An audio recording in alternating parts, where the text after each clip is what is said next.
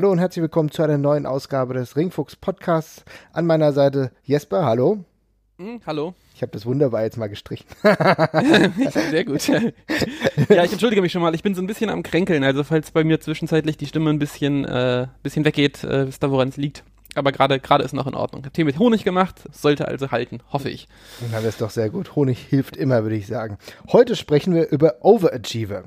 Overachiever, das heißt also für mich, ich definiere das jetzt mal, sprich jemand, der im Wrestling eigentlich nicht alle drei Kriterien erfüllt. Ja, also das heißt Kriterien, drei Kriterien, das habe ich jetzt gerade so festgelegt. Das heißt ordentlicher Wrestler, gute Mix-Skills und dann noch Charisma und es trotzdem zu was gebracht hat. Also das ist die Definition, die ich mir jetzt mal zusammengelegt habe. Geht das mit dir einher? Ist es ähnlich bei dir? Ja, generell ja. Ich würde noch die Physis dazu nehmen tatsächlich. So ganz grundsätzlich die Physis.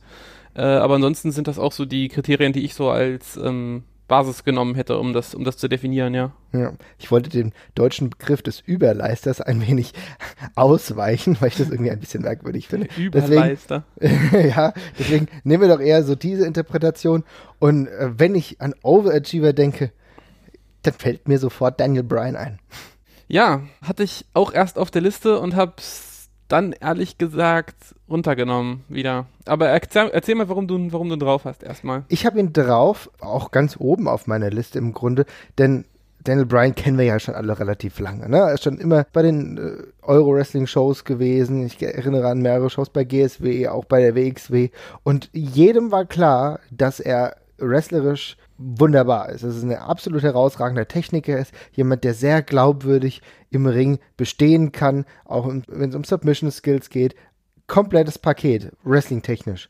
Vom Charisma hatte ich aber nie das Gefühl, dass es wirklich für die Big Leagues reicht. Ich hatte nie das Gefühl, trotz der Tatsache, dass er am Mikrofon in Ordnung war, ja, aber auch da hat er sich in der WWE sogar noch mal wesentlich gesteigert. Aber ich hatte zur, zur Euro-Wrestling oder Indie-Wrestling-Zeit nie das Gefühl, dass ich hier einen absoluten Topstar vor mir sehe, der es in den Main Event von WrestleMania schafft. Gerade weil er in seiner Face-Zeit doch ein bisschen eindimensional war. Also, wo es ein bisschen besser war, war zu seiner Heel-Zeit, wo er den langen Bart hatte, äh, bei Ring of Honor, wo er richtig böse war. Das hat für mich sogar besser funktioniert. Aber im Grunde habe ich nie gesagt, okay, das ist jetzt ein potenzieller WWE-Main-Eventer okay, dass er jetzt, also ich muss, wenn wir, wenn das das Kriterium ist, dass wir sagen, er, äh, dass er WrestleMania gehandelt hat, dann klar, dann ist er Overachiever, was das ist. Was ich mir bei Daniel Bryan aber tatsächlich sehr, also immer schon gedacht habe, also über die Wrestling-Skills, die er mitbringt, müssen wir wirklich keine Worte verlieren. Da ist er einer der Besten gewesen der, er ist halt relativ klein, aber das fand ich bei ihm, also die Physis fand ich bei ihm, habe hab ich nie als großen Hinderungsgrund empfunden, einfach nur aus dem, aus, aufgrund der Tatsache, dass er eben so gewrestelt hat, dass es egal war. Und das ist eigentlich immer ein ganz guter, äh, ganz guter Startpunkt, wenn man eine kleine Physis hat, sich einfach einen Wrestling-Stil anzueignen, der dann trotzdem funktioniert. Und da haben wir auch genug Beispiele von in der WWE, wo es dann doch irgendwie geklappt hat. Äh, Wo es tatsächlich der spannende Punkt war, ja, was du angesprochen hast, ist das, das Charisma und so ein bisschen, wie man eben mit dem Publikum interagiert. Aber ich muss ganz ehrlich sagen, im, im Gegensatz zu dir habe ich das bei Daniel Bryan immer als extrem gut erlebt. Also äh, als Face am Anfang in der WWE war er, war er echt blass, kann man, kann man nicht anders sagen. Ich habe das aber schon damals zu Indie-Zeiten immer so erlebt, dass er diesen, diesen Heel-Run, den du angesprochen hast, den hat er auch so geil Augenzwinkern drüber gebracht. Das war ja jetzt kein, ja, böser, konsequent durchgezogener Heel, sag ich mal, den er da gespielt hat. Ne? Das mhm. ist dann auch schnell so ein bisschen kultig geworden und die Fans fanden es dann lustig mit dem, äh, was war das immer, I have till five, wenn er die Leute in den, in den Ringseilen hatte bei den Submission Moves und so, das haben wir auch alle gerne mitgegrölt und dann gab es das Spiel mit dem, mit The Final Countdown, was er als Entrance-Theme äh, gehabt hat, wo die Leute dann immer äh, mitgesungen haben, erst dann immer abgebrochen hat und dergleichen. Das war ja schon immer so ein lustiges Hin und Her eigentlich. Ja, das stimmt. Und da hat man schon gesehen, dass der auf jeden Fall dazu fähig ist, eine, eine, Verbindung zum Publikum aufzubauen und das auf so eine Art und Weise, wo er dann sehr schnell gern gehabt wird irgendwie. Und das ist immer sehr wichtig, finde ich. Klar, aber das ist dann noch was anderes, das auf der großen Bühne auch mitzubringen. Aber ich habe mir schon gedacht, dass wenn man den einfach machen lässt, dass der sich auf jeden Fall irgendwie festsetzen lassen wird äh, mhm. oder festsetzen wird äh, dass er jetzt WrestleMania headlined und da auch noch auf größter Bühne Champion wird und äh, sicherlich einen der, einen der lautesten Pops der letzten Jahre da oder letzten zehn Jahre hervorruft, das, das habe ich natürlich auch nicht kommen sehen. Mhm. Ja, das hast du mir ja schon glaubwürdig erklärt. Also gerade habe sehe ich seine Facezeit wahrscheinlich einfach ein Stück weit kritischer. Ich weiß auch nicht, warum das bei mir so war, aber ich meine, ich habe ihn ja auch immer gemocht. Ich fand es auch, äh, gerade auch wenn er hier im Euro-Bereich tätig war, das war auch immer sehr, sehr ordentlich. Hat auch alleine fast eine Show in Qualität angehoben. Aber irgendwie das gewisse Etwas hat mir so auf der ganz großen Bühne ein bisschen gefehlt, hatte ich gedacht. Aber er hat mich eines Besseren belehrt. Deswegen für mich Overachiever ganz vorne dabei. Okay, ja gut, können wir, also ich verstehe es auf jeden Fall, wie man mhm. ihn da einordnet. Genau, ja. Wen hast du denn so auf deiner Liste? Ja, ich habe eine, also ich, ich habe es gerade schon mal im Vorgespräch geklärt. Uns ist aufgefallen, dass wir, dass wir unter unter unter Umständen zwei unterschiedliche, äh, unterschiedliche Definitionen haben von dem Wort Overachiever tatsächlich. Mhm. Ähm, wir haben einmal die mit Daniel Ryan, die eigentlich genau in die Richtung geht, dass jemand ähm, eigentlich sehr gut ist, aber äußere Umstände, also sprich Physis, Crowd Connection und dergleichen einflecht und politische Gründe vielleicht auch daran hindern könnten, bekannt zu werden. Äh, wobei er, der Großteil aber denkt, dass das eigentlich ein sehr, sehr guter Worker ist auf jeden Fall. Und dann haben wir eben noch die anderen wo man rückbetrachtend drauf guckt und nicht mehr sich genau erklären kann, warum die so einen wahnsinnig guten Run gehabt haben oder vielleicht sogar auch, warum man die gut gefunden hat. Mhm. Das ist ja nochmal die andere Sache. Manche Wrestler findet man ja irgendwie gut oder cool oder funktionieren für einen, obwohl man gar nicht genau sagen kann, was mag ich an dem eigentlich, ne? Und als ich das Thema so aufgerollt habe, habe ich zum Beispiel sofort an Kevin Nash gedacht. Ja. Ähm, bei Kevin Nash ist es so, also was man sofort festhalten kann, äh, Kevin Nash ist sehr, sehr cool. Genau. so doof das klingt, aber er ist halt, er ist halt echt eine coole Sau. Das hat er in den Promos halt immer gut rübergebracht. Und er ist groß. Und das war's aber dann auch erstmal, was ich über Kevin Nash tatsächlich sagen kann. Also er wrestelt halt einen sehr, sehr simplen Stil, sag ich mal. Das sagt er ja auch selber. Das ist ja der Erste, der das sagt. äh, was ja auch überhaupt kein Kritikpunkt ist. Wenn man, wenn man nicht mehr machen muss, dann sollte man es ja auch, dann sollte man ja auch nicht mehr machen. Ich finde ihn am Mikrofon also es ist schon ganz cool, was er da macht, aber er ist jetzt auch niemand, wo ich mich drauf freue. Hm? Er kann eigentlich kaum Storylines erzählen. Also ich finde. Er kann, genau, er, er, genau, er findet in diesen Wrestling-Storylines, die kriegt, also er nimmt das, er nimmt sich das Mikrofon, dann ist er eben ein bisschen Kevin Nash jetzt. Genau. Aber das könnte er genauso gut außerhalb der Wrestling-Show machen. Das würde keinen stören. Er ist, er, er, hat, wirklich, er hat wirklich nur diese, diese, diese, diese Coolness-Aura irgendwie um sich, die ihn halt gefühlt durch die ganze Karriere getragen hat, finde ich. Sogar schon als, als die, zu Dieselzeiten noch, wenn man sich das heute anguckt. Der muss nicht viel machen und die Leute finden das irgendwie cool, was er tut. Ja. Er hat halt den Vorteil gehabt, er hat die Statur ja. gleich von Anfang an und hatte diesen gewissen X-Faktor. Ich denke schon, dass Charisma ihn wirklich weit getragen hat. Und da muss mhm. man halt sagen, dass er zusätzlich zur richtigen Zeit am richtigen Ort war. Ne? Ja, denke, das hätte ich, das, das wollte ich auch noch sagen. Ja. Also dieser, er ist eben wirklich perfekt in der WCW aufgeschlagen. Ich könnte mir auch gut vorstellen, dass wenn der auf ewig in der in der WWF geblieben wäre, dass sich das sehr tot gelaufen hätte, weil diese Big Men, die am Anfang richtig gut ankommen und wo sich das Publikum dann langsam gegen abwendet, weil irgendwie nichts mehr nachkommt, da haben wir viele Beispiele für, gerade zur damaligen Zeit. Also ich äh, habe mir auch Sid Vicious zum Beispiel aufgeschrieben, mhm. äh, bei dem das ähnlich war, wo du irgendwann auch gemerkt hast, okay, ja, das also war am Anfang echt cool und der Typ sieht wirklich finster aus, aber ähm, wenn da jetzt nichts mehr kommt, dann habe ich das Interesse verloren. Ja, also bei, bei Kevin Nash war es auf jeden Fall so. Ne? Ist ja dann auch äh, zur WCW gegangen zur richtigen Zeit. Ich denke, das wäre wirklich nicht gut gegangen, mehrere Monate, Jahre dann noch bei der WWF zu bleiben, mhm. weil irgendwann sind die Geschichten auch erzählt und irgendwann hast du auch nur eine begrenzte Möglichkeit, was du mit Big Man machen kannst, wenn die Big Men nicht in der Lage sind, sich selbst zu revolutionieren. Das hört sich jetzt hoch an, aber äh, wie beim Undertaker zum Beispiel, der mhm. dann auch natürlich auch dieser Big Man war, aber mit der Zeit halt auch richtig gute Matches bestritten hat. Ja, am Anfang, ja. das, am Anfang waren da auch keine Vier-Star-Matches dabei. Das muss man ganz klar sagen. Das hat bis tief in die 90er gedauert, bis qualitativ auch eine ganz andere Ebene dazu kam. Und das ist halt etwas, was sich Kevin Nash ehrlich gesagt nicht zugetraut hätte, ja. Und mhm. man muss auch sagen, in der Folgezeit war das halt auch nie der Fall. Das hast du auch zur WCW-Zeit gemeint. Er hat halt diesen Coolness-Faktor, der hat ihn weit getragen, der hat ihm unglaublich viel äh, Geld eingebracht, auf jeden Fall. Das, ja. kann man, das kann man definitiv sagen und auch einige Champion-Titel. Ähm, aber er ist definitiv ein Overachiever, allein vom äh, inneren Talent, ganz klar. Stimme ich zu. Ja. Und er hat natürlich auch das Köpfchen gehabt, was man nicht vergessen darf. Du hast vorhin schon Politics angesprochen. Ein sehr schlauer Wrestler, das kann man ganz klar sagen, dementsprechend auch selbst reflektiert. Der, wie du schon angedeutet hast, der auch gesagt, es war, weiß Gott, nicht der beste Wrestler. Er wusste, wie er zu agieren hat, um an das für ihn Optimum zu kommen. Ja, das ist sehr gut zusammengefasst. Ein weiterer Wrestler, den ich als Overachiever sehe, ist für mich Mick Foley. Mhm, ja, Mick Foley ist für mich jemand, der äh, durch seine verschiedenen Charaktere, ich gucke gerade auf das Mankind Have a Nice Day Buch, was ich vor mir habe. Ja, das ist ganz zufällig, dass das direkt vor mir liegt in meinem, äh, in meinem Schrank. Ich habe, glaube ich, zwei McFoley Bücher, die ich auch ganz gut fand, so gerade so die ersten.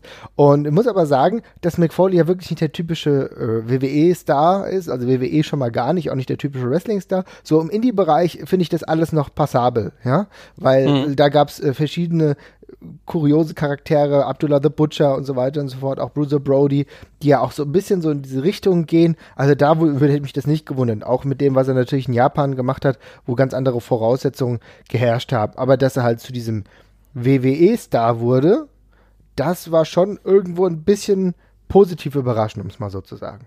Ja, das auf jeden Fall. Also, da sind wir ja wieder so ein bisschen bei der Daniel Bryan-Geschichte auch, was so einfach eine Verbindung herstellen mit dem Publikum angeht. Und das kann man halt vorher nie hundertprozentig abschätzen, ob das geht. Äh, und das hat ja wirklich bei McFoley in der, in der WF, WWE ähm, eine komplette Eigendynamik entwickelt, damals auch schon.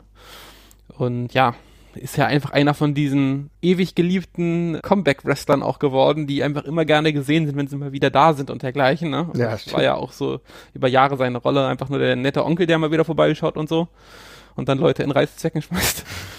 ähm, aber ja, auf jeden Fall. Ja. Und es ist halt auch so, ich glaube, für ihn war es halt auch wichtig, wir kannten ihn ja hauptsächlich, sag ich mal, als Cactus Jack, so in der Anfangszeit dann auch in der WCW, was wo er auch gute Fäden zum Beispiel gegen Vader hat, was mich damals auch schon beeindruckt hat.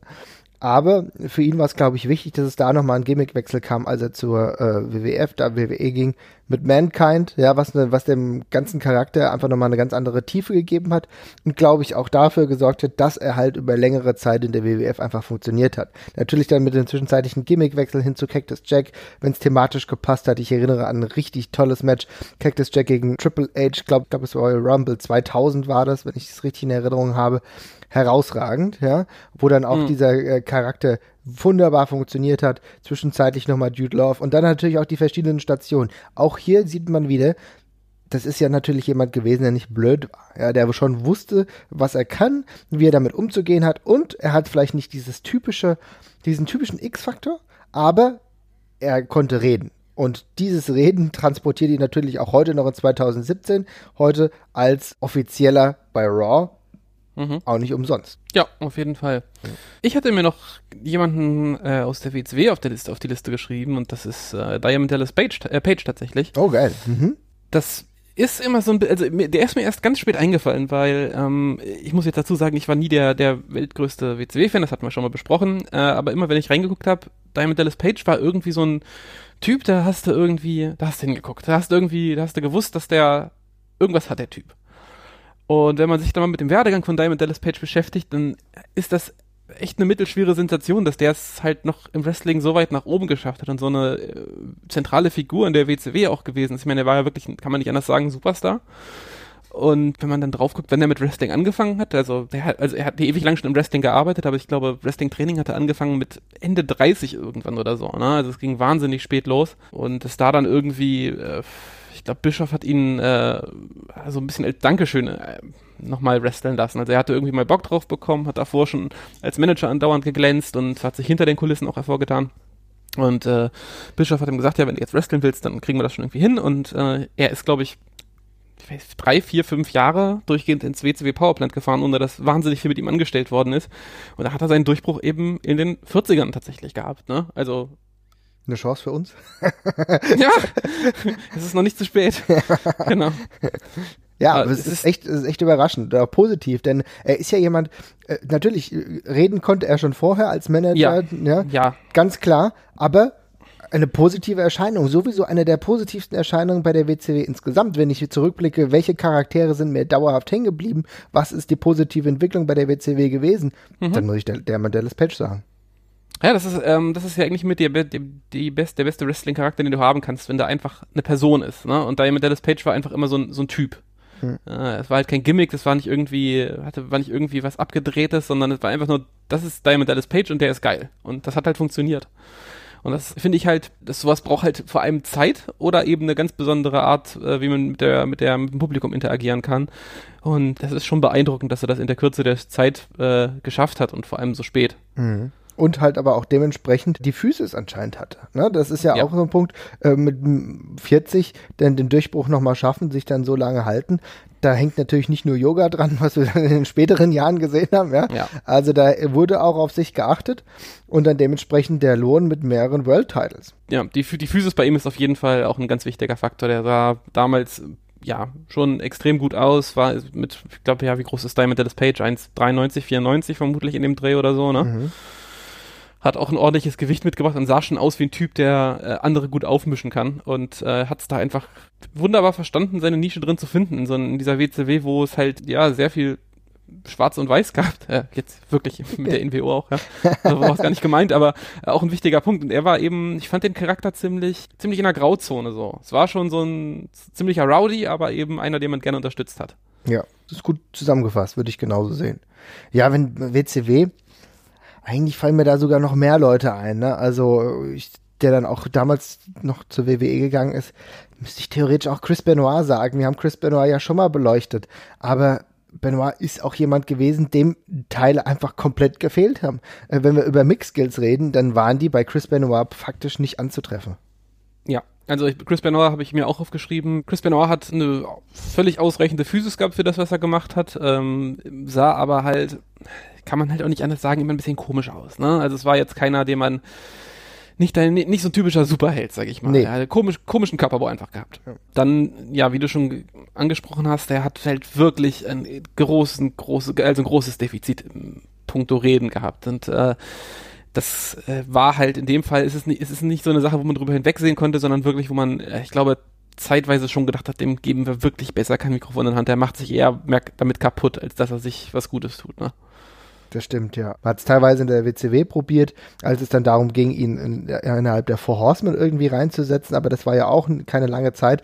Und dann, als er dann zur WWF, WWE ging, äh, Radicals, gut, natürlich haben da andere gesprochen, aber irgendwann, wenn du Richtung WWE Main Event willst, musst du halt mal ein Mikro in der Hand halten. Und da muss man sagen, hat die WWF oder WWE, je nachdem, ist in dem Zeitpunkt auch richtig gut gemacht, denn sie haben das so verkürzt und haben ihn und dementsprechend als Charakter so dargestellt, dass er wirklich wenig reden musste und das was war, war es dann auch in Ordnung. Ja. Ich kann mich jetzt natürlich an keine großartige Rede von ihm erinnern, also am Mikrofon, ja, das war alles eher mäßig, aber sein Erfolg gab ihm dann damals schon recht. Der World Title zu der Zeit mit den Leuten, mit denen er auch da gerungen hat, natürlich nicht unverdient und war dann auch einer der rein vom Wrestlerischen natürlich irgendwo seinen Platz dann da hatte. Ja, auf jeden Fall. Also er, Benoit hat halt das Glück, dass er irgendwann, dass man ihm irgendwann diesen, ja, diesen Charakter, äh, Charakter als, als kühlen Techniker und dergleichen, dass man ihm, dass das Publikum den eben voll angenommen hat und er in diesem Gebilde halt nicht mehr so viel machen musste, ne? Mhm. Da ging dann diese Sachen wie diese, ich kann mich, das ist eine der wenigen Chris Benoit Promos, an die ich mich noch erinnern kann. Das war damals die, gegen Orlando Jordan, glaube ich, den er in kürzester Zeit für den, um den US-Titel, glaube ich, besiegt hat. Mhm. Und er dann andauernd diese 20 Sekunden Promos gehalten hat wo er dann irgendwie in 20 Sekunden, er meinte, ich kann halt schneller Kaffee kochen, als Orlando Jordan zu besiegen. Äh, andersrum, schneller Orlando Jordan besiegen, als einen Kaffee zu, äh, Kaffee zu kochen. So. Ja. Äh, und das hat halt ganz gut gepasst, aber das ist dann halt immer so sehr gimmicky und äh, hat nichts mit den, mit, den, mit den Skills am Mikrofon zu tun, die bei ihm halt wirklich nicht gut waren. Ja. Und das ist halt so ein Unterschied, ich meine, wenn du dir überlegst, ein Partner bei den Radicals wo es nicht so gut funktioniert hat, war zum Beispiel Dean Malenko. Ne? Auch ein herausragend ja. guter Wrestler, ja, aber der zeitweise ein bisschen Pech mit Gimmicks hatte und wo es auch nicht so wirklich geklickt hat, ja, wo, wo du wirklich nichts sagen kannst, Malenko einer der wirklich herausragendsten Wrestler der 90er Jahre, aber da hat es halt für ganz großes Fernsehen einfach nicht gereicht. Ja, auch von der Ausstrahlung her einfach ja. nicht so ganz. Genau, aber ich will ja sagen, deswegen bei Benoit auch nicht so großartig die Ausstrahlung gehabt, aber da hat zumindest irgendwie alles zusammengepasst, ja. Und mhm. aber bei äh, Malenko hast du es halt nicht hinbekommen, die Puzzleteile so zusammenzusetzen, dass es funktioniert, weißt du? Ja, ja. Auch nicht mit Valets und so weiter und so fort. Ja, ja. Äh, ganz grundsätzlich muss ich auch sagen, wenn ich an Overachiever denke, muss ich an das halbe ECW-Roster denken. mm, ja, auf jeden Fall. Ich habe mir da auch exemplarisch ein paar Leute rausgeschrieben, aber irgendwann ist mir auch aufgefallen, dass, äh, dass die einfach in diesem Konstrukt alle viel besser äh, funktioniert haben, als, als es hätten sollen. Also es ist einfach, also tatsächlich ist das, was dabei rausgekommen ist, wirklich mehr als die Summe der Teile. Äh? Ja Ähm, und ich habe da mir erst den Sandman aufgeschrieben zum Beispiel oder Balls Mahoney oder sonst irgendwas, wo es einfach komisch ist, dass die mal mit dem, was sie da gemacht haben, halt so einen krassen Erfolg hatten. Aber das hat eben damals offenbar den Nerv der Zeit getroffen. Ja, ich glaube auch, dass das in einer gewissen Art und Weise sich ja heute wieder repliziert. Also ich glaube schon, dass du das siehst, wenn du dir NXT anguckst, wo auf einem ganz kleinen Bereich Dinge noch funktionieren können. Ich erinnere an das Gimmick, was Emma bei NXT zeitweise hatte, ne? Wo sie, glaube ich, so merkwürdig rumgetanzt hat, ne? Ja. Das hat ja bei NXT funktioniert aber halt nicht in der großen Liga bei der WWE. Und natürlich ist es jetzt ein schräger Vergleich, aber bei ECW in einem kleineren Bereich haben viele Dinge funktioniert, sei es halt Sandman, der im Endeffekt nur Singapore Kane schwingend hier rumgelaufen ist, von dem du dir aber auch kein 20-minütiges Match angucken wolltest. Ja, darum ging ja. es nicht. Ja, oder auch ähm, selbst Tommy Dreamer, der wahrscheinlich von allen Wrestlern der fähigste war, aber ehrlich gesagt auch ein, ein überschaubares Charisma hatte. Ja. ja.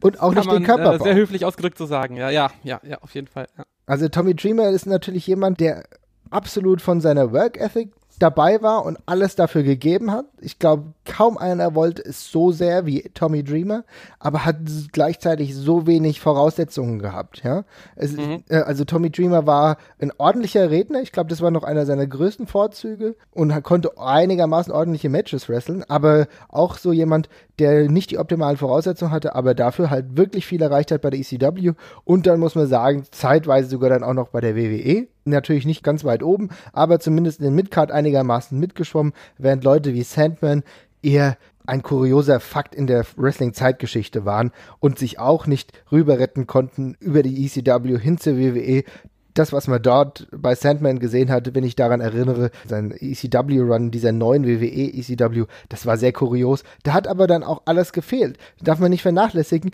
wenn du so einen absolut absolut schrägen Charakter, der, der weit über PG-Ratings hinausgeht, ja, dann dementsprechend ja. einzäunst und dann fehlt ihm noch die Enter Sandman-Musik von Metallica, dann hast du schon so eine Komponente mit rausgenommen, ja, ja, ja, ja. dann fehlt es einfach auf jeden Fall. Und ähnlich ist es ja auch bei Justin Credible.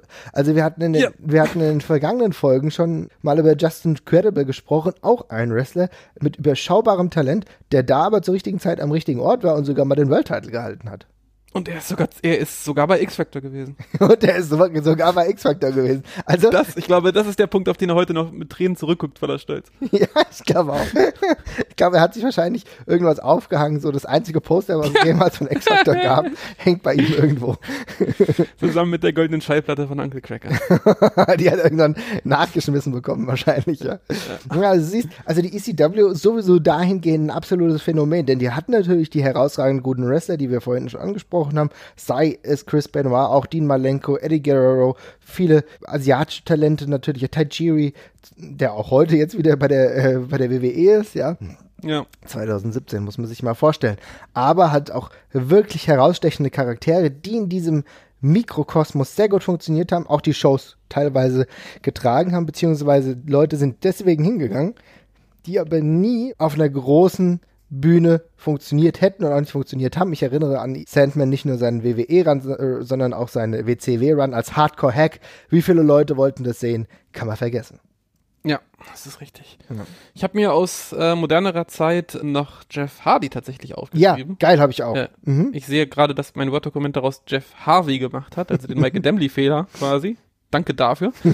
das ist auch so ein Fall, den kann man sehr gut nachvollziehen, wenn man zu der Zeit irgendwie ähm, WWE-Fan gewesen ist, als äh, Jeff Hardy oder die Hardy-Brüder da zu Ruhm gekommen sind. Also da, die waren auch einfach sehr cool und sehr anders damals und waren eben Highflyer. Der Ursprung des Ruhms, den kann man ganz gut verstehen, finde ich. Ich finde es nur krass, wie super es sich bei ihm gehalten hat, tatsächlich und ähm, wie populär der eben heute noch ist und dass die, egal wo der auftaucht, die Leute den immer noch so krass feiern. Da hat er irgendwas sehr, sehr richtig gemacht. Das ist unfassbar eigentlich, ne? Das ja. äh, merkt man auch, wenn man bei, ich habe jetzt, ich gucke öfter mal bei Twitter und dann gibt es ja viele Leute, die schon einen kleinen Bezugspunkt zu Wrestling haben, aber jetzt nicht diesen dauerhaften Anknüpfungspunkt, wie wir zum Beispiel, wo wir jetzt mehrfach die Shows uns anschauen. So, und dann stelle ich schon fest, dass es viele Leute gibt, oder also gerade auch Frauen, das ist interessant, die dann aber zu Jeff Hardy zu einer Beziehung haben genauso wie das damals auch bei HBK der Fall war, wo das so die beiden, das, ich weiß auch nicht, warum gerade HBK und Jeff Hardy, aber wo gerade das so die zwei Typen sind, die äh, sehr gemocht wurden und wegen denen man öfter mal nochmal Wrestling guckt, ja. Und äh, mhm. finde ich sehr, sehr interessant, denn für mich war Jeff Hardy nie ein absolut herausragender Wrestler. Ich muss auch sagen, mich hat sein Charakter auch in der WWE teilweise nicht überzeugt. Das war alles nicht meins. Ich kann das nur bedingt nachvollziehen. Ich merke schon, dass er halt gut ankommt und aber welches Following er hat, wie stark diese Fans immer noch auf ihn zentriert sind, auch 2017 noch. Ich glaube, dass wenn er sagen würde, ich will wieder zurück in die WWE mit all dem, was da zusammenhängt, also das heißt mit der persönlichen Lebensumstellung, dann mhm. hätte er ganz schnell wieder einen großen Fanstamm. Und das ist natürlich etwas, da ziehe ich meinen Hut vor. Ja, das ist richtig. Wen hast du denn noch? Wen ich noch habe, ehrlich gesagt, wird es jetzt schon ein bisschen eng, aber aus neuerer Zeit. Leider gibt es jetzt aktuell Schwierigkeiten, aber normal würde ich sagen Sami Zayn. Ja, okay. Würde ich noch mit einem kleinen Fragezeichen halt. Das ist genau der Punkt. versehen, weil gerade ist das so da, wo man es befürchtet hat, so ein bisschen, finde ich. Aber genau. Ja. Aber Sami Zayn war für mich auch jemand, äh, natürlich, wir kennen ihn halt auch durch die WXW, als El Generico, durch die Indie-Wrestling, wo er dann immer mit Maske gewrestelt hat. Deswegen war das für mich ein bisschen befremdlich, wo es dann verlautbart wurde, dass er halt ohne Maske antritt. Und äh, gut, das El Generico-Gimmick war sowieso auch so ein bisschen, war auch ein bisschen lustig, ne? Also ich meine, allein der Name El Generico, ja. ja. Aber er hat ja großen Erfolg damit gehabt, als er dann zur WWE bzw. zur NXT ging, hat er natürlich aber auch mit Matches komplett überzeugt. Ne? Und jetzt ist er mhm. ja Main Roster, jetzt ist er gerade bei Raw, teilweise in äh, Fäden aufgebaut, auch äh, das könnte noch besser sein, aber auch so ein Wrestler, bei dem ich nicht erwartet hätte, dass er jetzt großartig mal bei der WWE angestellt ist, muss ich ganz ehrlich sagen. Aber das hat die WWE zeitweise gut hinbekommen. Wobei jetzt, du hast schon angesprochen, müssen wir sehen, wie das weitergeht. Da ziehen ja dunkle Wolken auf, um es mal so zu sagen. Ja. Ich hatte mir auch noch Jeff Jarrett aufgeschrieben, tatsächlich. Das ist ein Wrestler, mit dem ich selber nie was anfangen konnte, in keinster Form. Ja. Und ich auch nie ganz verstanden habe. Also, das ist, Jeff Jarrett ist komisch. Man, man guckt ihn sich an und wenn man so durch, so durch die Jahre geht, es gibt wenig Episoden, wo man sagt, da ist er jetzt wirklich ein Top-Guy oder sonderlich erfolgreich, aber er war halt irgendwie immer da. Ne? Ja, definitiv. Und hat sich irgendwie immer gehalten. Und äh, sowohl in der, in der WWF, bis er ähm, ja da seinen katastrophalen Abgang hingelegt hat und ja bis heute auch eine der wenigen Personen ist, die Vince McMahon wohl immer noch nicht begegnen möchte. und ich also, glaube, das wird jetzt auch langsam nichts mehr. Also da muss man ehrlich nee, sein. Ja? Die Geschichte, die Geschichte kennst du, ne? Erzähl sie bitte. Ja, das war, Jeff Jarrett war damals in einer Fehde mit China um den Intercontinental Title, wenn ich mich richtig erinnere. Mhm.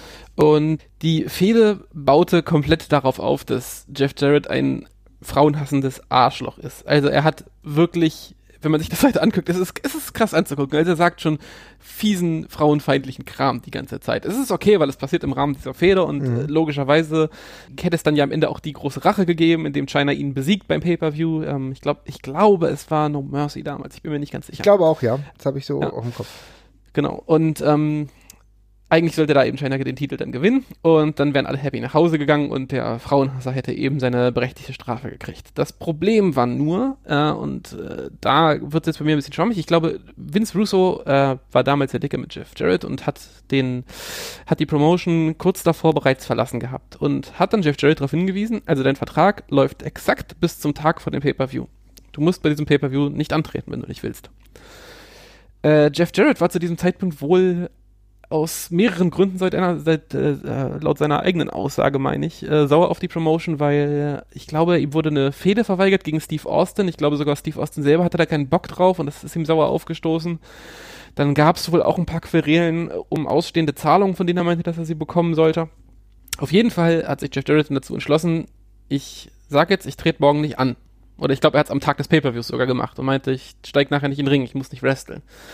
Hab da keinen Bock drauf. Und äh, hat dann im Endeffekt, ich, die Summe, die man hat, variiert, aber die Zahl, die man am häufigsten liest, sind äh, 300.000 Dollar für sein eines Match bekommen, um da den Job für China zu machen. Ich meine, das wäre sonst halt auch eine dementsprechende Katastrophe gewesen, wenn der Typ Monate und Wochen lang diese Frau beleidigt und dann mit dem Titel quasi einfach verschwindet. Und China war damals auch noch ein großes Projekt für die, äh, für die WWF. Äh, ja, und hat sich dann eben das Geld genommen und hat, sich, hat dann den Job gemacht und war dann weg. Und Ja, das ist mit Vince McMahon, glaube ich, nicht so einfach. Also es hat ja auch einen Grund, dass er quasi der, die einzige Person ist, die damals bei, der, bei dem WCW-Kauf vor laufender Kamera auch noch rausgeschmissen worden ist. Da konnte man sehen, dass der Stachel, der Stachel da noch ein bisschen tiefer sitzt, offenbar. und wer am längeren und, Hebel sitzt, ne? ja.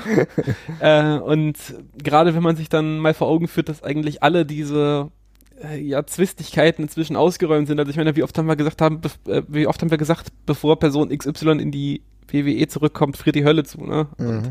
inzwischen ist die Hölle sieben, acht Mal zugefroren, in denen Bruno Sammartino in der Hall of Fame ist und Bret Hart wieder da war und der Ultimate Warrior in der Hall of Fame ist und, und, und, und.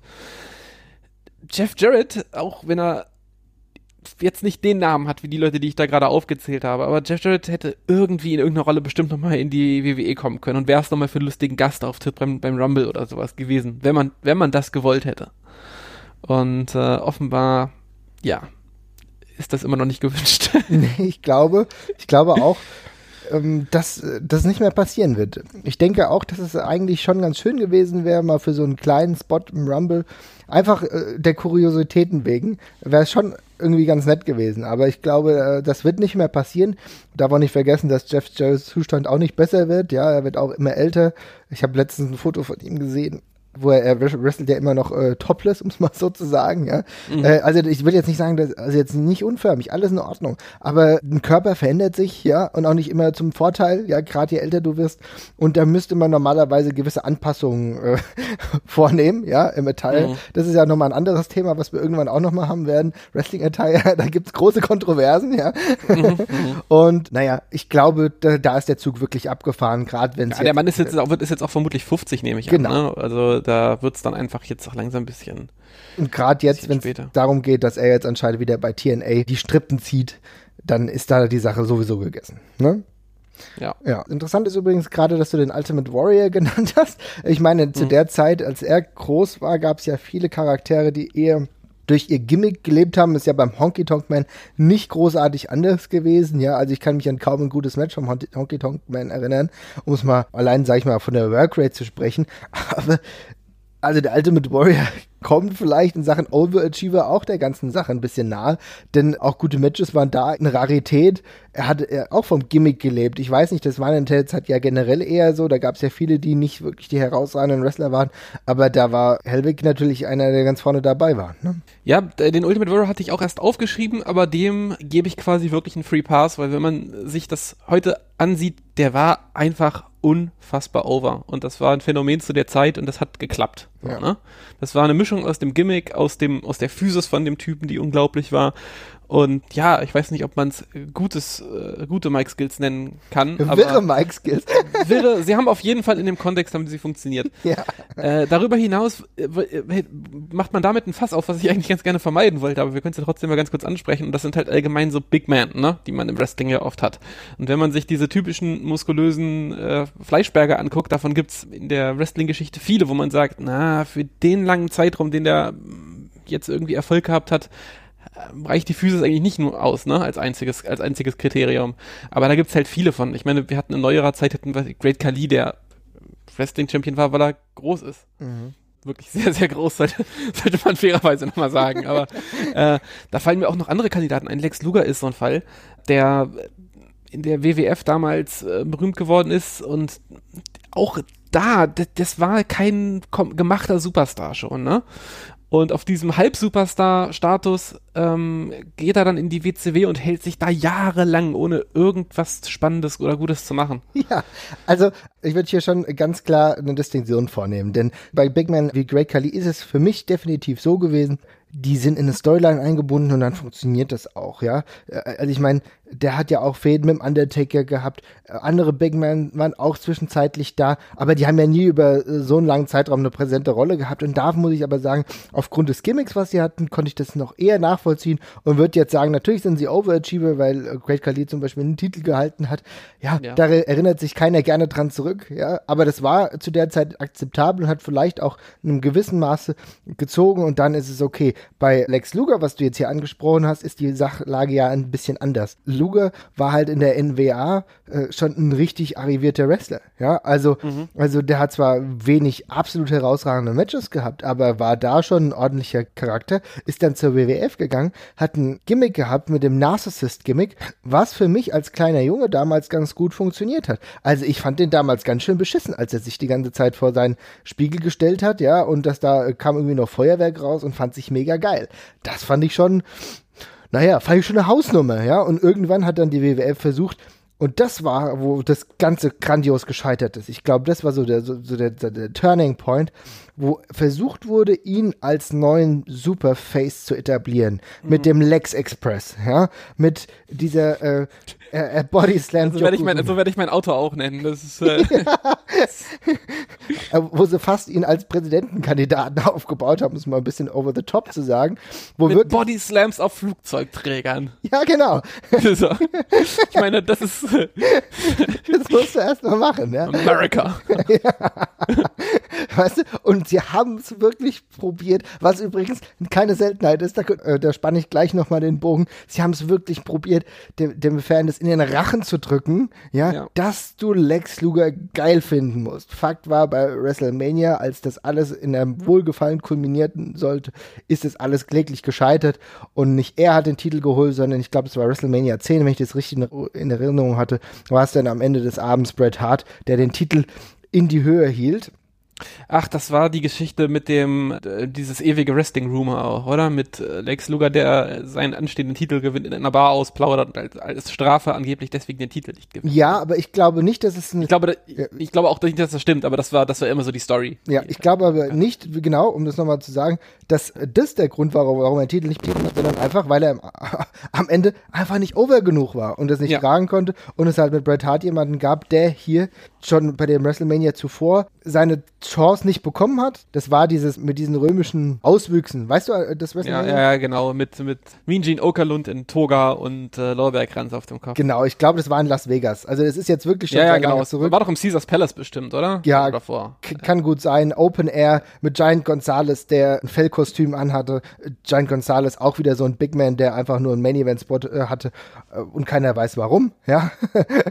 hm. Aber genau. Und da war es ja so, dass daher schon Bret Hart hätte den Titel holen sollen, hat er dann aber nicht. Was heißt holen sollen? Aus Fansicht, ja. Ich glaube, von der WWE war das halt nicht geplant. Und hat sich Hulk Hogan den Titel dann noch gesichert, ist ja dann noch reingekommen und hat dann, genau im Caesars Palace war das, er hat sich dann den Titel gesichert, äh, als er Bret Hart zur Hilfe kam und dann äh, war wieder Hulk Hogan derjenige, der den Titel in die Höhe gestreckt hat. Ein Jahr später war es dann halt endlich Bret Hart, weil er dementsprechend over war und eigentlich keinen Weg an ihm vorbeigeführt hat.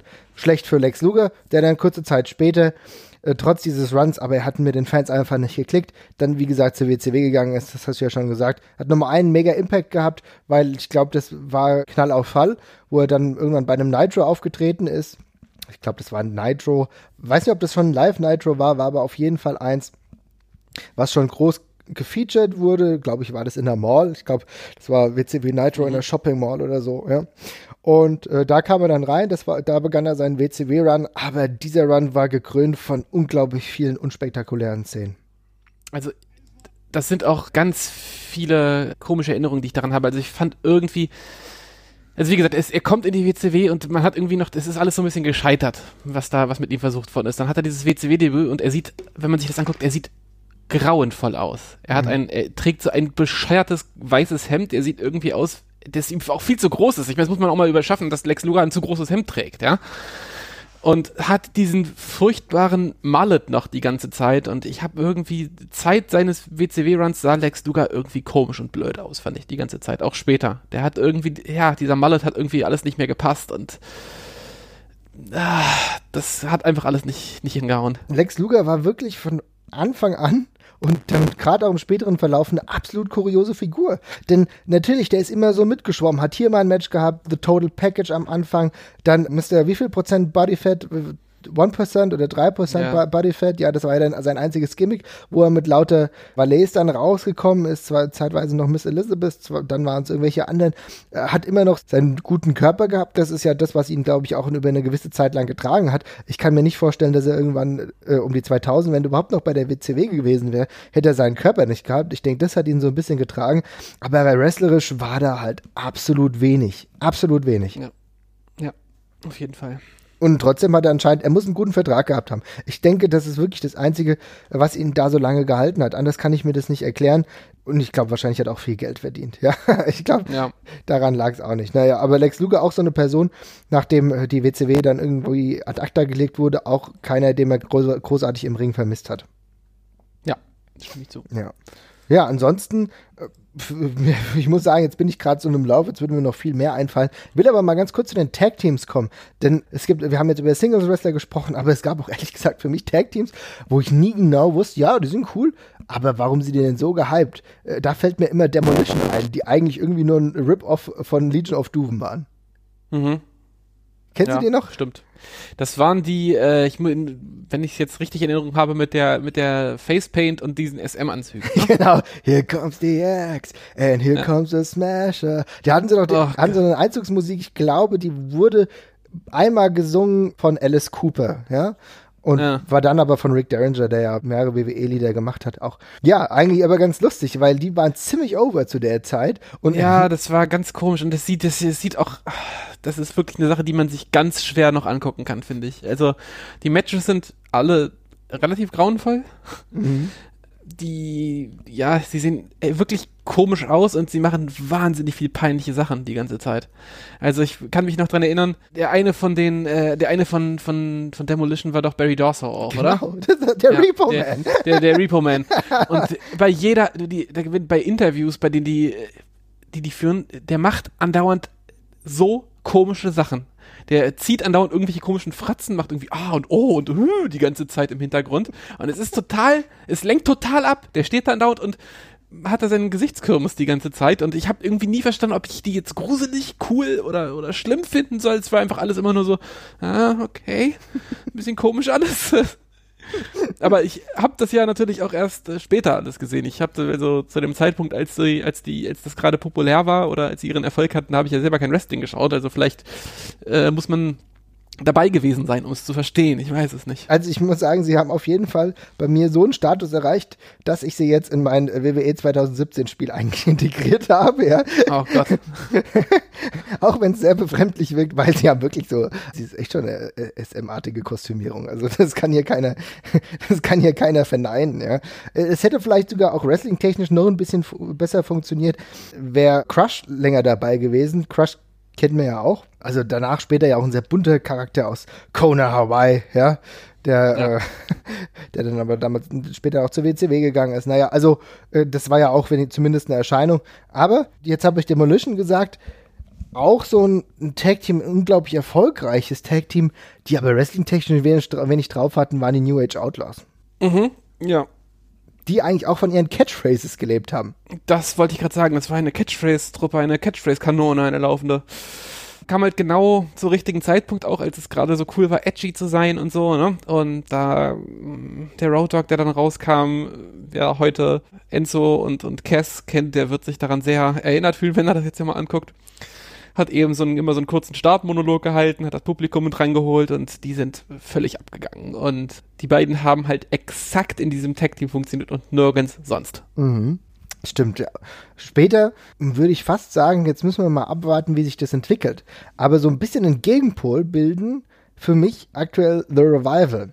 Denn für mich zwei Wrestler, richtig gute Wrestler, die im Team herausragend gut funktionieren, einigermaßen auch äh, gut im, am Mikro sind, aber ein Charisma wie ein Toastbrot haben, finde ich. Als Singles-Wrestler hätten sie es wirklich schwer, aber so als Tag-Team funktioniert es momentan herausragend gut. Müssen wir aber sehen, Ja, wie sich das übersetzt auf die WWE, ne? Das Gimmick ist ja tatsächlich einfach, dass sie kein Charisma haben. Mhm. Das ist ja, das ist ja im Grunde der, der Gag. Das ist ja wirklich wieder so ein klassisches Heel-Tag-Team, was einfach nicht, also es soll dir keinen Spaß machen. Punkt. Mhm. Das ist, das ist die Idee dahinter. Das ist Jim Cornettes feuchter Traum. Und das funktioniert halt so gut, weil alles andere bei NXT und auch in der WWE eben so wahnsinnig flashy und modern ist. Und dann ist da eben so ein Tag-Team, die denen einfach aufs Verrecken, ums Verrecken nicht gefallen wollen, ne? Mhm. Und eben auch dementsprechend langsam und, und langweilig wresteln irgendwie auch ein Stück weit. Und das klappt halt super, super gut. Also, es klappt super gut, wenn man davon exakt ein Team hat, auf jeden Fall. Ja. Ich Die, bin, die das so macht. bin echt gespannt, wie sich das jetzt übersetzt auf die große Bühne, denn ich habe schon das Gefühl, dass da noch mehr geht, denn äh, die Matches, die sie mit DIY zusammen hatten, die sie auch mit anderen Tag-Teams haben, das ist herausragend, das ist Ja. Innenring-Qualität, die zu den besten 2016 gehört hat.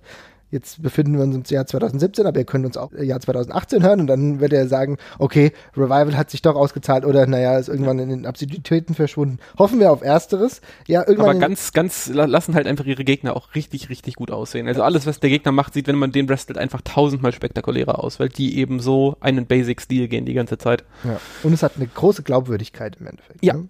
Definitiv. Ansonsten fällt mir bei Tag Teams, es gibt viele kuriose Tag Teams, auf die will ich jetzt nicht zu sprechen kommen, auch noch M&M ein. Sagt ihr jetzt noch was? Mm, das waren John Morrison und äh, Mercury. Äh, hilf mir kurz. Wer? Und Mercury.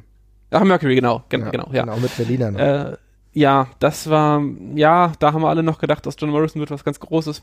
Ähm, ja, war dann auch nicht so. nee. nee, aber trotzdem als Team ja gut funktioniert und auch relativ lang die Titel gehalten. Glaube ich, in der Zeit, in der es schwierig war, ähm, gute Wrestling-Matches hinzubekommen, beziehungsweise wo, wo die der Kader irgendwie merkwürdig zusammengestellt war, damals noch ein Highlight, ja. Ja, und sie waren zu dem Zeitpunkt, wenn ich das richtig in Erinnerung habe, auch eins der wenigen Tag-Teams, die so ein ganz klares und krass rausgearbeitetes Gimmick hatten, ne? Ja, sehe ich auch so. Ich habe noch einen, der so ein bisschen dazwischen liegt und das ist jemand, den wir schon mal besprochen hatten im Heels-Podcast und das ist The Miz einfach. Weil ich finde, bei The Miz hat man immer wieder das Gefühl gehabt, okay, jetzt ist er in einer Sackgasse, aus der er nicht mehr rauskommt. Okay, jetzt hat er wirklich alles gemacht, was er machen kann.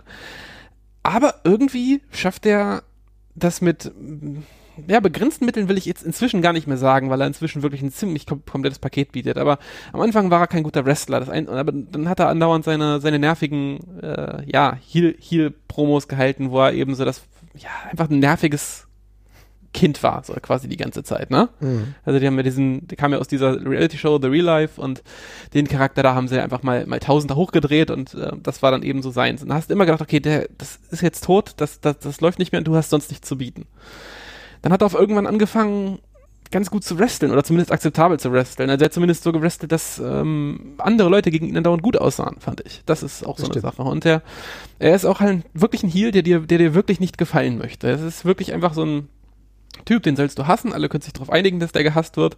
Und wenn man sich anguckt, wie weit er damit gekommen ist, ich meine, WrestleManias geheadlined, ja. Also das ist einfach so ein Typ, ich glaube, der auf, auf, darüber ist die WWE echt froh, den zu haben. Mhm. Weil den kannst du an jedem Roundtable sitzen und der kriegt das gut hin. Oder macht das sogar exzellent auf. Das ist großartig am Mikrofon inzwischen. Äh, du kannst ihn gegen jeden Gegner stellen und er ist zumindest immer so, einen, so eine gute Leinwand, um damit was da, darauf was Schönes drauf zu malen, quasi, ne? Mhm. Und ich glaube, die sind einfach beruhigt, wenn der im Ring steht, weil sie wissen, selbst wenn jetzt der Strom ausfällt, der hält eine geile Promo, wo er schreit oder sowas. Und ja. der ist, hat inzwischen eben auch schon die nötige Erfahrung, die er jetzt mitgebracht hat und hat es eben so ein bisschen gegen alle Hindernisse, die ihnen in, in, in, den Weg gelegt worden sind, also die er von der, von den Anlagen her mitgebracht hat und äh, die ihm ja offenbar auch Backstage zuteil geworden ist, diese Ablehnung, hat das eben geschafft, sich da echt festzusetzen und so ein richtiger Charakter zu werden in der, in, in der WWE. Das auf jeden Fall. Das ist ein interessanter Punkt, dass du das nochmal ansprichst. Denn bei Miss ist es ja wirklich so, dass es ganz klare Limitations gab, die er aber irgendwo überwunden hat. Und mittlerweile muss ja. ich fast sagen, hätte ich das vor drei Jahren noch mega beschissen gefunden, ihn bei einem WWE Pay-Per-View im Main Event zu sehen oder gar WrestleMania. Ich meine, es auch, es gab ja das Match gegen Cena. Mittlerweile würde ich sagen, der Junge hat es aufgrund der Leistung der letzten Jahre fast sogar verdient. Ja. Ja, ja, man, also man darf ja auch nicht vergessen, der ist jetzt seit ewigen 2000, Zeiten dabei auf jeden Fall. Ja, also seit 12, 13 Jahren ist er jetzt da. Und dann, ja, da waren viele, da waren viele, viele Jahre bei, wo er auch mal sehr, sehr wenig gemacht hat und wirklich nicht viel in Erscheinung getreten ist. Also so gerade jetzt vor, bis vor, bis vor ein, zwei Jahren war da nicht viel, fand ich. Aber dann sind auch immer wieder Sachen drin. Der, der kriegt Storylines die ganze Zeit, ne? Und das die kriegt er, und da, da macht er viel draus. Er hat diese Geschichte mit, mit Damien Sandow gehabt, wo Damien Sandow quasi sein, sein Mannequin quasi war. Er ist, was man auch, wenn man an CM Punk denkt, an den Summer of Punk, da ist er auch die ganze Zeit irgendwie mit dabei, mit John Cena und dergleichen, ne, mit im Tag-Team mit äh, R-Truth. Davor ist die Money in, die, äh, Money in the Bank Geschichte mit Money in the Bank Leather Match bei dem Money in the Bank Pay-Per-View auch, mhm. wo er den Koffer holt und äh, wenn man da so durchscrollt durch seine, durch die, durch die, durch alles, was er gemacht hat, da er ist durchgehend schon krass mit dabei gewesen und sehr präsent gewesen. Er war auch das Tag-Team mit John Morrison. Genau. Immer, immer, das, immer das Beste draus gemacht aus eigentlich ähm, so Restematerial, sag ich mal. Genau, er hat immer Midcard-Fäden einigermaßen bekommen, die waren vielleicht nicht super ausgearbeitet, aber auch 2012, da erinnere ich mich an ordentliche Matches mit Cesaro zum Beispiel, ja, da ging es dann mhm. auch um US-Title, davor hat er dann äh, im Intercontinental-Bereich äh, gekämpft, also er war immer präsent, zwar nicht total äh, im Main-Event, sondern oftmals einfach in der Midcard, aber das hat er zumindest versucht mit Würde durchzudrücken, um es mal so zu sagen, und man merkt halt beim Miss, er hat, glaube ich, die Liebe dazu. Und ich glaube, er ist ein ganz, ganz großer Fan und das ist auch ja, nicht das genau, das das ist das würde das würde ich auch ganz stark vermuten, weil äh, sich da so durchzubeißen und ähm, ich glaube dieses Bullying, was der durchlebt hat, das ist ja nun wirklich durch äh, an ganz vielen verschiedenen Ecken und äh, bestätigt worden quasi, ne? Mhm. Äh, sich da so durchzubeißen und dann zwölf Jahre da zu bleiben und wirklich zu so einem Company Man zu werden, das ist schon aller Ehren wert. Ja, also guter äh, Punkt, den du jetzt hier genannt hast. ja, nee, aber ansonsten hätte ich jetzt tatsächlich auch nichts mehr. Es gibt halt so, es gibt halt so viele, wo man, wo man aufgrund der Physis halt irgendwie denkt, das ist schon krass, dass das geschafft hat. Dusty Rhodes ist mir zum Beispiel noch eingefallen. Mhm. Wenn man sich Dusty Rhodes anguckt, der ja, ist ja fast ein Sakrileg, das zu sagen, ja, jetzt, aber dass er ein Overachiever ist, weil er einfach so ein geliebter Charakter einfach geworden ist. Nee, aber kann man aber schon sagen. Kann man bringt, die, bringt keine geile Physis mit, sieht einfach nur komisch aus, was ihm natürlich auch zugute gekommen ist. War kein aufregender Wrestler jetzt in dem Sinne, aber war halt einfach unfassbar sympathisch. Eigentlich Und geil, ne? Aber wie passend ist dann der Ausspruch beziehungsweise sein Name The American Dream? Ja, exakt, das war genau, das, genau, das, das war ja der Punkt. Er ist einfach, jeder kann's, jeder kann's schaffen. Das war ja die Dusty Road Story genau. eigentlich so. Ne? Einfach always overweight, ja? Oh, ja? aber geil am Mikrofon, ja. Wenn du ihn ja. nur am Mikrofon gehört hast und gar nicht wusstest, wer da vor dir steht, hast du ja wahrscheinlich was komplett anderes gedacht, ja. Aber ja. wirklich da natürlich herausragend und dementsprechend jeder kann schaffen. Und er, wie du gesagt hast, er war ein ordentlicher Worker, aber du wirst wenige absolute Highlight-Matches von ihm sehen. Das darf man, ja. da verklärt der Blick natürlich. Natürlich war das Wrestling damals auch anders, als es heute ist, ganz klar. Ja, ja. Aber du wirst wenig Matches haben, wo du sagst, okay, das Dusty Rhodes Match. Ich brauche kein, ganz ehrlich, ich brauche keine Blu-ray von Dusty Rhodes, wo ich mir zehn Matches hintereinander angucke. Nee, ich auch nicht. Es ist einfach, der macht ja auch sehr, also sehr wenig im Ring. Ja. Und der macht halt das, was gut. er muss und das macht er gut, ja. genau äh, aber eben genauso viel wie er muss, weil er mehr nicht, also weil es halt reicht. Ja, genau. Ja. Natürlich, wenn du sagst aber jetzt, ne, wenn du diese Strecke jetzt gehst und sagst, wir gehen jetzt über Physis, dann könnte man theoretisch auch über Goldberg sprechen, ja. Also ich meine, ne? Mhm. Also ich meine, es ist halt auch jemand, der mit sehr limitierten Mitteln einfach sein, sein Leistungsmaximum teilweise erreicht hat. Denn auch hier lange Streak gehabt, lang auch durchgedrückt, um es mal so zu sagen. Mix-Skills, ja, mäßig bis eigentlich kaum vorhanden. In-Ring-Work, ja, mäßig, um es mal positiv zu sagen. Ja, da, das ist aber, also, da, ja, sehr positiv ausgedrückt, ja. ja und trotzdem halt äh, imposant, wahrscheinlich die größte ja, die größte Erscheinung, die die WCW jemals hervorgebracht hat und nicht ohne Grund im Jahr 2016, 17 wieder ausgegraben. Ja, es ist einfach immer sehr gut, wenn man, ähm, äh, wenn alle Beteiligten, also von Leuten, die das Ganze schreiben, bis hin zum Wrestler selbst, ihre Limits kennen. Und ähm, wenn man weiß, was man nicht kann, kann man auch sehr gut damit arbeiten, dass man das nicht zeigt. Ne? Oder dass man, dass man, dass man dieser Person eben nicht Situationen aussetzt, wo sie damit konfrontiert wird. Und das war ja bei Goldberg, es hat ja einen Grund gehabt, dass der sich am Anfang vor allem durch eine äh, lange Reihe von Squash-Matches profiliert hat. Das war natürlich, diente das auch der, diente das auch der Charakterbildung und äh, um den eben als große Bedrohung darzustellen. Es hat aber auch einfach den Hintergrund, dass man äh, den am Anfang nicht in irgendwelche 20-Minuten-Matches mit anderen Leuten packen wollte. Ja. Das ist halt genau der Punkt. Das äh, hätte nicht gut funktioniert. Und als es mal der Fall war, dann erinnern wir uns an so ein Mismatch mit Regal, ja, wo Regal probiert hat, hier irgendwie das Ding noch einigermaßen zu verkaufen, aber von vorne bis hinten alles wrestlerisch einfach nicht geklappt hat. Ja. Insofern. Ja, ich, also ohne Scheiß, das ist auch vielleicht gar nicht mal Goldbergs Fehler in dem Sinne. Ich weiß eben auch nicht, wie man mit dem Stil, den er geht und dem, dem Moveset, das er hat, irgendwie ein tolles Wrestling-Match draus machen soll. Ne? Also mhm. man könnte halt, wenn man so auf diese typischen Match-Geschichten guckt, die oft wieder erzählt werden, wo, ja, du kannst mit dem Goldberg-Charakter nicht viel machen. Das sieht, der sieht, der Charakter sieht augenblicklich blöd aus, wenn er auf irgendwelche Heel-Tracks reinfällt. Mhm. Man kann ihn irgendwie auch nicht man kann nicht auf das große Babyface-Comeback warten dadurch, weil der eben irgendwie nicht glaubhaft unten gehalten werden kann. Das Einzige, was halt geht, ist halt irgendwie, ja, wird verprügelt von Gruppe X so und das wird halt sehr, sehr schnell sehr öde. Ja. Und insofern, ähm, ja, tut man da einfach schon gut dran, diesen, ja, da eigentlich größtenteils so auf so, ja, Gimmick-Matches will ich nicht sagen, das ist das falsche Wort, aber sehr geskriptete Matches, die, die, die sich durch ein Event oder sowas auszeichnen, das halt so zu schreiben. Also dieses Match jetzt, das wir jüngst gegen Brock Lesnar hatten, das ist ein tolles Beispiel dafür, wie man das machen kann und wo, wie es auch super gut funktioniert. Also wo ich auch immer sage, Wrestling-Match muss nicht lange gehen. Es kann eben auch in, es gibt auch sehr gute zwei oder drei Minuten Matches oder gibt auch gute Matches, wo Person X keine, keine Offensive zeigt. Ja, ja definitiv. Und im Endeffekt hast du dadurch wenigstens einen Moment erschaffen, der Leuten im, im Gedächtnis bleibt. Ne? Ja, total. Und ich finde, das, das tut, äh, das tut, äh, genau, einmal hast du diesen Moment und das tut der, Glaubwürdig der Glaubwürdigkeit von Wrestling auch immer gut. Ich meine, du hast, wenn wir mal bei diesem Brock Lesnar Goldberg Beispiel bleiben wollen von Survivor Series. Genau, ja. Wenn, wenn du das, du hast Brock Lesnar, der diesen UFC-Background hat und als du, du weißt, dass das wirklich ein saugefährlicher Typ ist, der ziemlich viele Leute auf dem Planeten zusammenhauen kann, wenn er will. Dann hast du Goldberg, der exakt dieses Gimmick fährt, aber diesen Beweis quasi nur im Wrestling gebracht hat, aber reicht ja.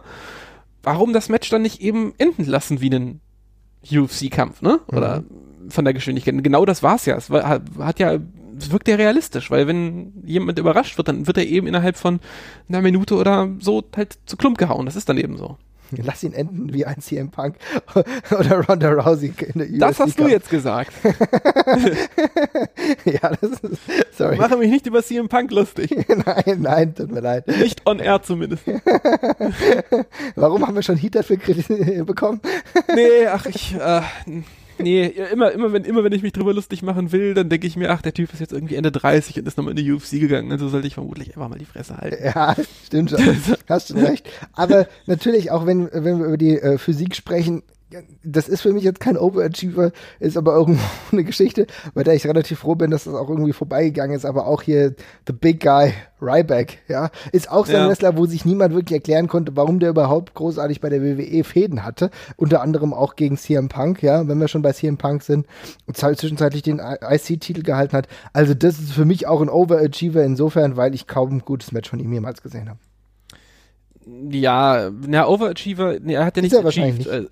Nee, er, er, er hätte nicht, äh, nichts achieved. Es war einfach, es war einfach so ein typisches Projekt. Mhm. Es ist also so ein typischer Projektwrestler, wo die WWE sagt, mit dem machen wir jetzt mal was richtig Geiles und es wird der nächste Star.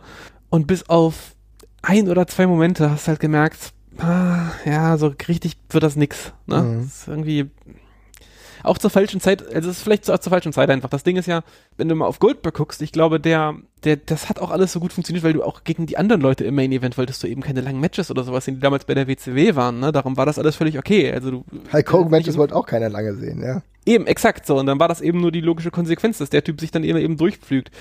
Ein Ryback, der kann aber jetzt halt nicht reihenweise die Leute in Minuten zu Brei hauen und das ist, der Charakter hat das gleiche Problem, ne? Dadurch, dass der so wahnsinnig übermenschlich ist, ist es schwer, den in geile Matches zu hauen, finde ich. Oder in, in kohärente Matchgeschichten so. Ja.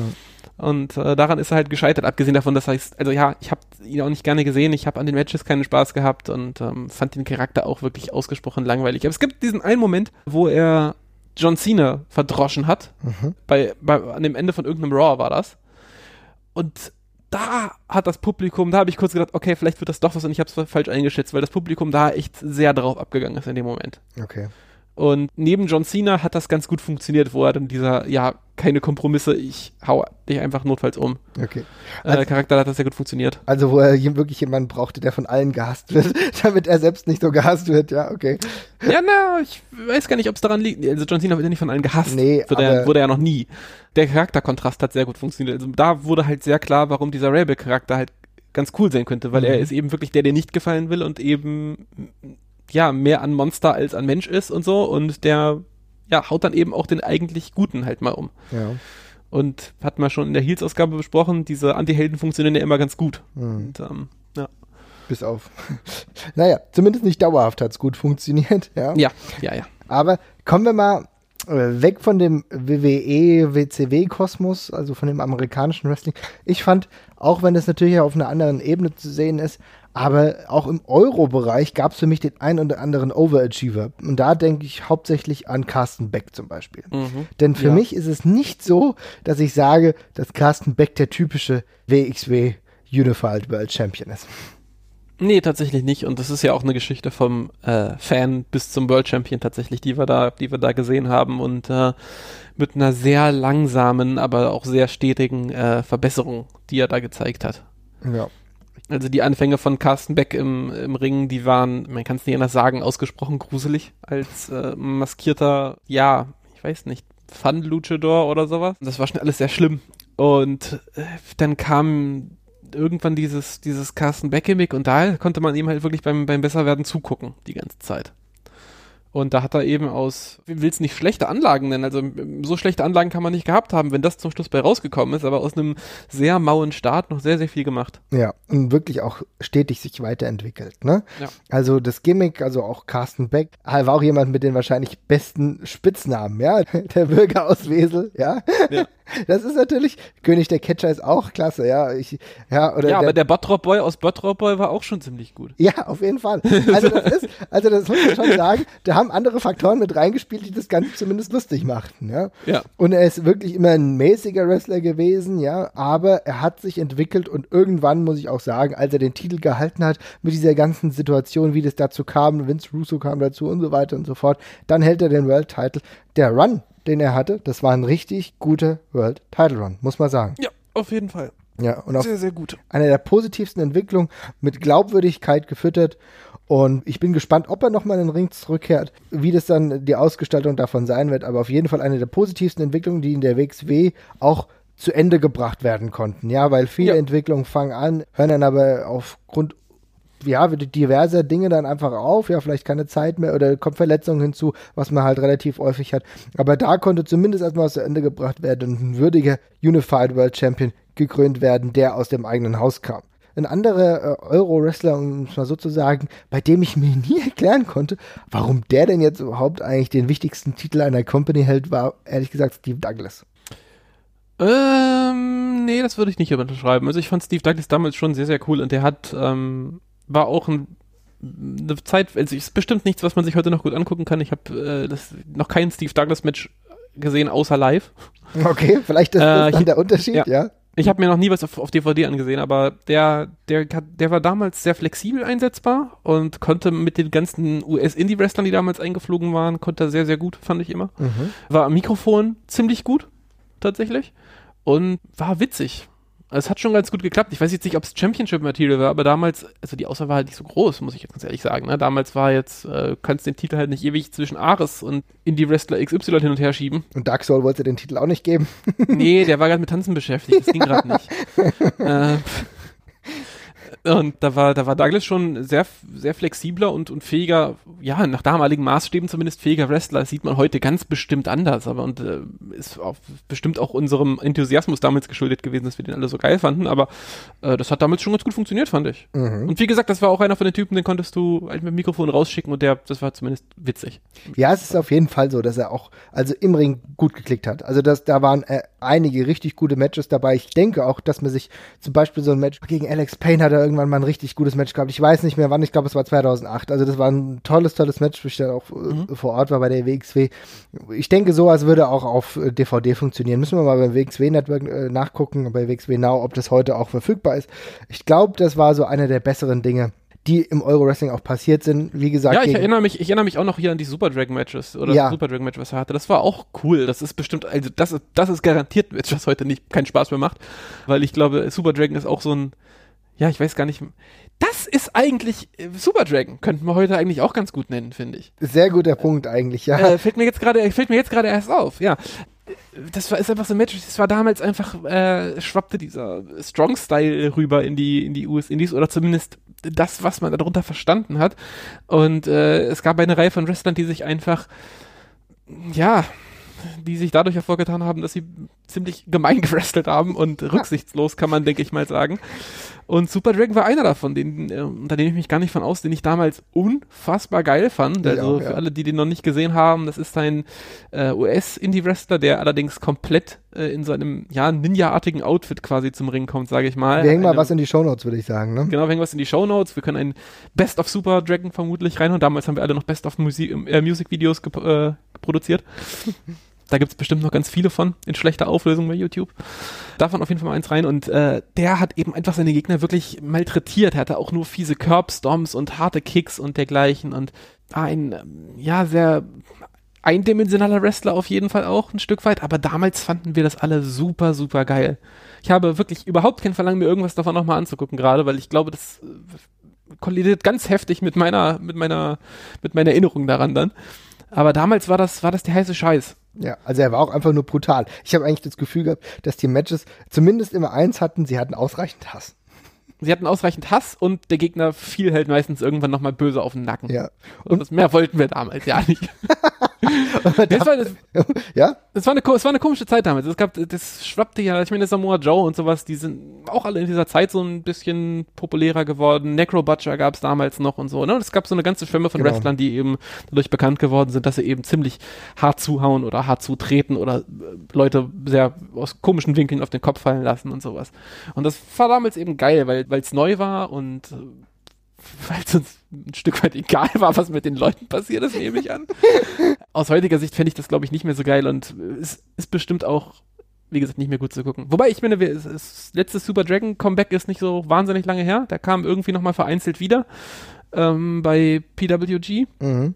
zu unfassbaren Pops, auch sehr geil gemachte Comebacks. Die kann man sich in der Tat nochmal angucken, die kannst du auch in die Show Notes hängen. Okay da taucht er einfach, das Licht geht aus und er steht auf einmal im Ring, völlig ohne Ankündigung und er war da, ich weiß nicht, bestimmt vier, fünf Jahre weg und das Publikum dreht halt durch. Ja, der hat ja auch eine und da, Pause gemacht, glaube ich, zwischen. Der, ja, das Schlimme, der hat ja immer, hm? die, die, ja, der war ja, der hatte ja Probleme mit dem, mit dem Körper, ich glaube, der Nacken oder der Rücken war es oder so, was ihn davon abgehalten hat zu wresteln, es ging ja einfach nicht mehr. Ja, und wenn wir unsere Augen auch nicht verschließen, müssen wir auch da sagen, dass zeitweise sein Körperbau auch, ähm, naja, zu ja. wünschen übrig ließ. Also äh, es sah ein bisschen komisch aus mit einem dicken Ninja. Ja, das, ist, das muss man schon ein sagen. Komisch. Äh, auch dicke Empfehlung übrigens an der Stelle, die sollten wir auch verlinken. Das sind die Interviews von äh, Homicide und damit meine ich äh, jetzt nicht den, den Wrestler, sondern den ehemaligen. Äh, ich weiß nicht, ob, es, ob er noch immer bei Cage Match ist, aber auf jeden Fall war er da früher Admin. Der hat zwei sehr sehr gute Interviews mit äh, Super Dragon geführt, die man auch immer noch bei Cage Match äh, findet, schriftliche. Ja, dann machen wir und das doch. Mhm. da äh, Super Dragon ist da tatsächlich sehr sehr sehr witzig und sehr schlagfertig, was im Zusammenspiel mit dem sonst komplett stillen Charakter extrem komisch ist. Mhm.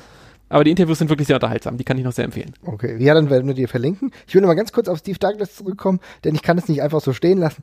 Ja. Ich wollte nämlich noch mal genauer ausführen, warum er für mich wrestlerisch, muss man sagen, war vollkommen in Ordnung. Warum ich aber immer äh, so ein bisschen gefremdelt damit mit ihm habe, war, weil er für mich eigentlich einen Körperbau so ein typischer Lauch hatte.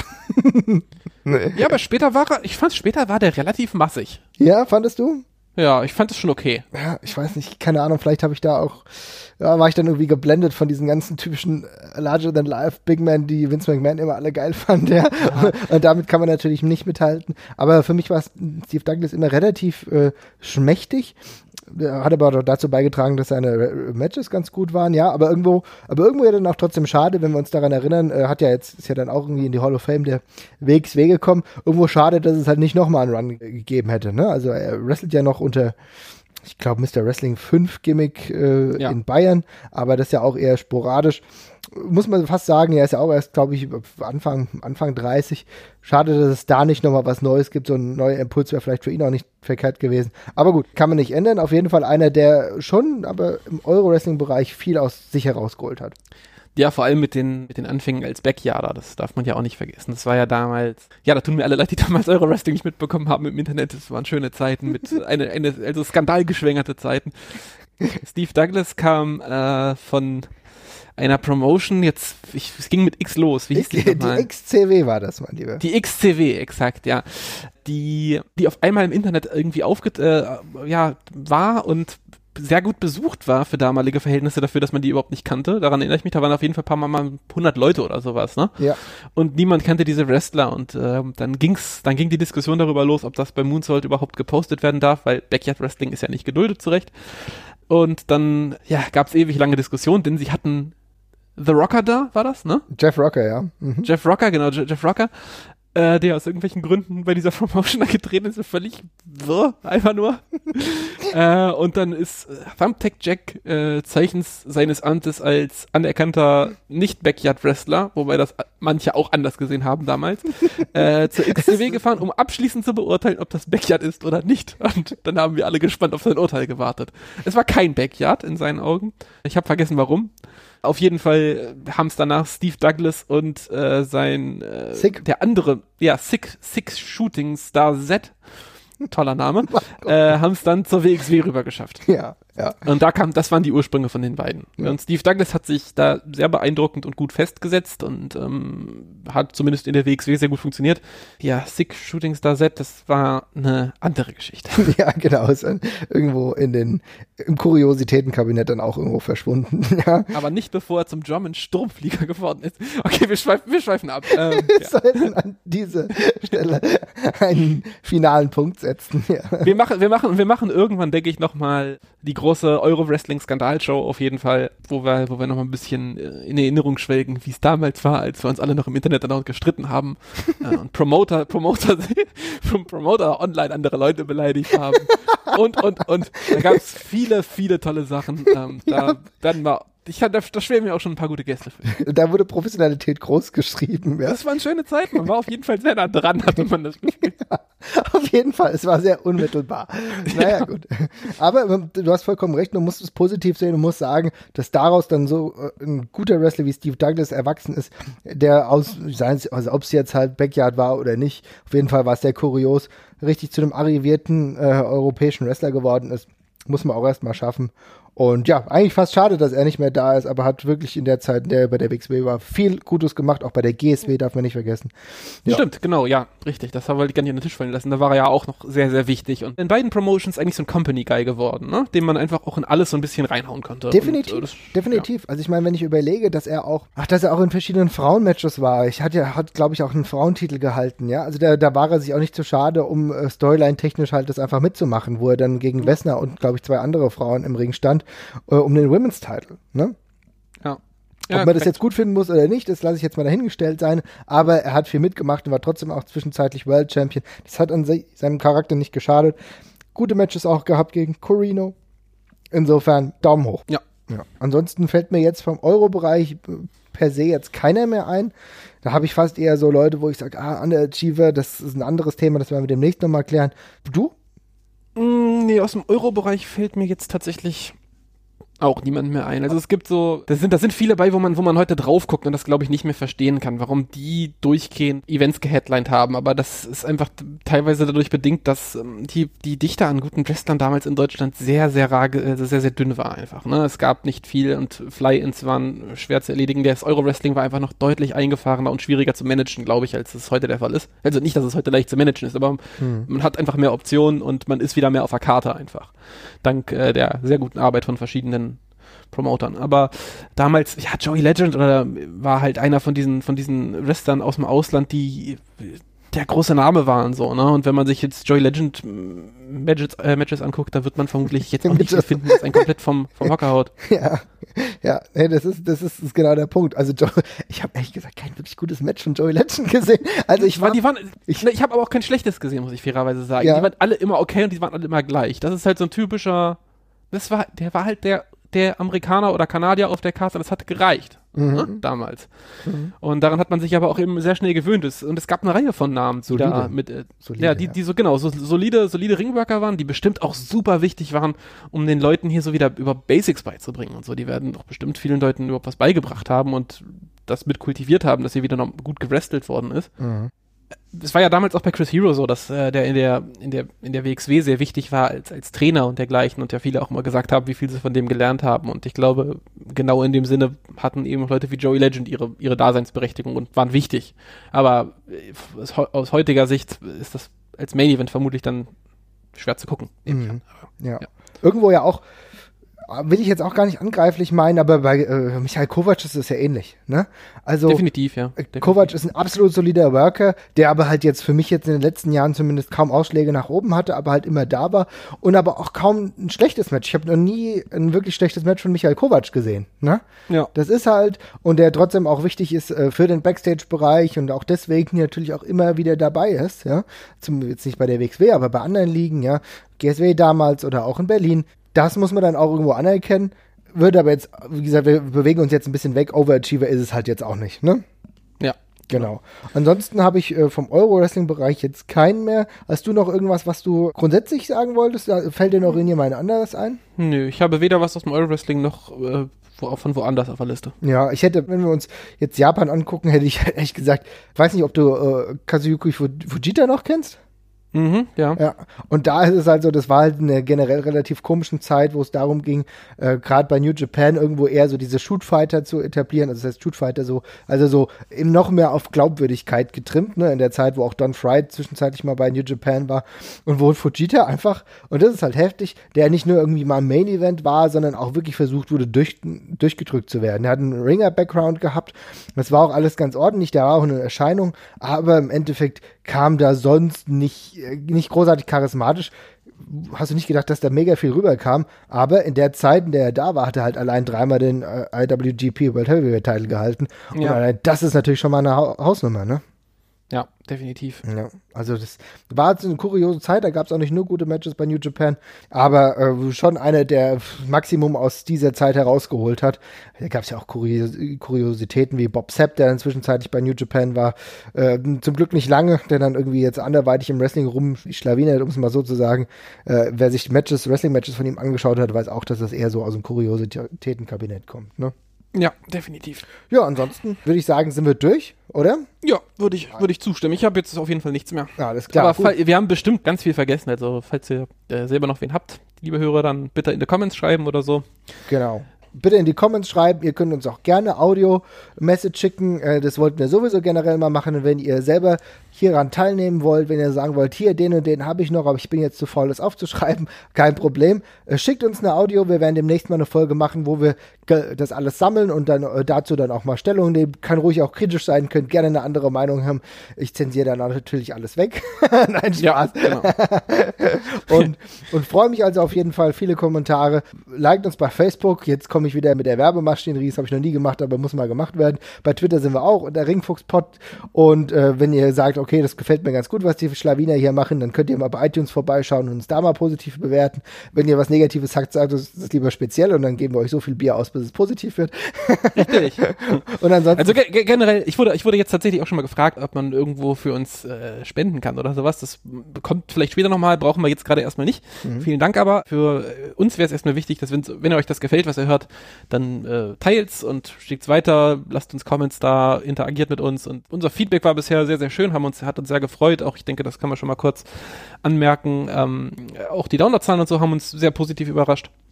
Aber genau, teilt das, wenn es euch gefällt. Das äh, ist das Beste, was ihr gerade für uns tun könnt. Auf jeden Fall. Und irgendwann werden wir vielleicht mal so ein PayPal-Dingsbums machen oder so. Aber momentan. Ja, oder, oder, oder ein Amazon-Referral-Link und sowas. Genau. genau. Äh, noch kurz eine andere Sache, das hatten wir ja schon besprochen. Also Marvin hat es gerade schon kurz angedeutet. Wir werden demnächst mal eine, ja, unsere nullte Ausgabe quasi nachholen in der wir so ein paar grundsätzliche Sachen vielleicht nochmal zum Podcast sagen und genau auf sowas auch gerne nochmal noch mal eingehen. Also werden wir mal sagen, wie der aktuelle Stand gerade ist, was wir vielleicht noch mit dem Podcast ein bisschen vorhaben. Und da werden wir euch gegebenenfalls auch nochmal updaten, ob ihr noch irgendwas für uns tun könnt, wenn ihr das wollt.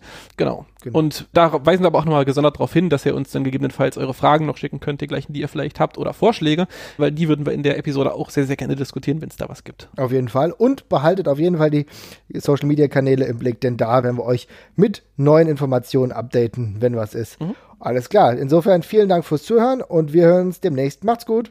Ciao, ciao.